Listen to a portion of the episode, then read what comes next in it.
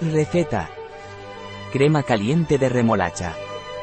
Receta saludable de crema de remolacha. Ayuda a mejorar la circulación de la sangre, riego sanguíneo. Apto para veganos. Servir caliente. Receta natural para el cuidado de nuestro riego sanguíneo. Sobre la savia roja, la cúrcuma contribuye al funcionamiento del corazón y favorece la circulación sanguínea. Tiene propiedades antioxidantes y contribuye a la salud de la piel.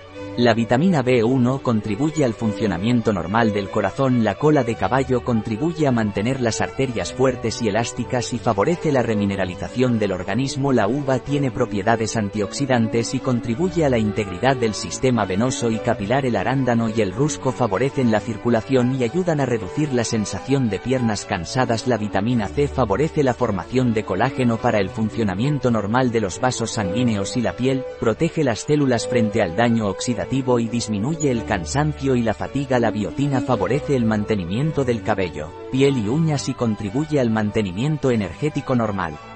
Las vitaminas B3, B6, el ácido fólico y el ácido pantoténico ayudan a reducir el cansancio y la fatiga.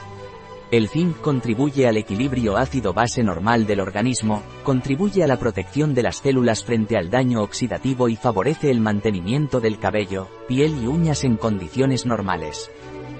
Tiempo de preparación, 10 minutos. Tiempo de cocción, 30 minutos. Tiempo empleado, 40 minutos. Número de comensales, 2. Temporada del año, invierno. Dificultad, muy fácil. Tipo de cocina, europea. Categoría del plato, comida, merienda, cena. Ingredientes. 500 gr, de remolacha cocida. 2 zanahorias. 1 cebolla mediana. 2 patatas medianas.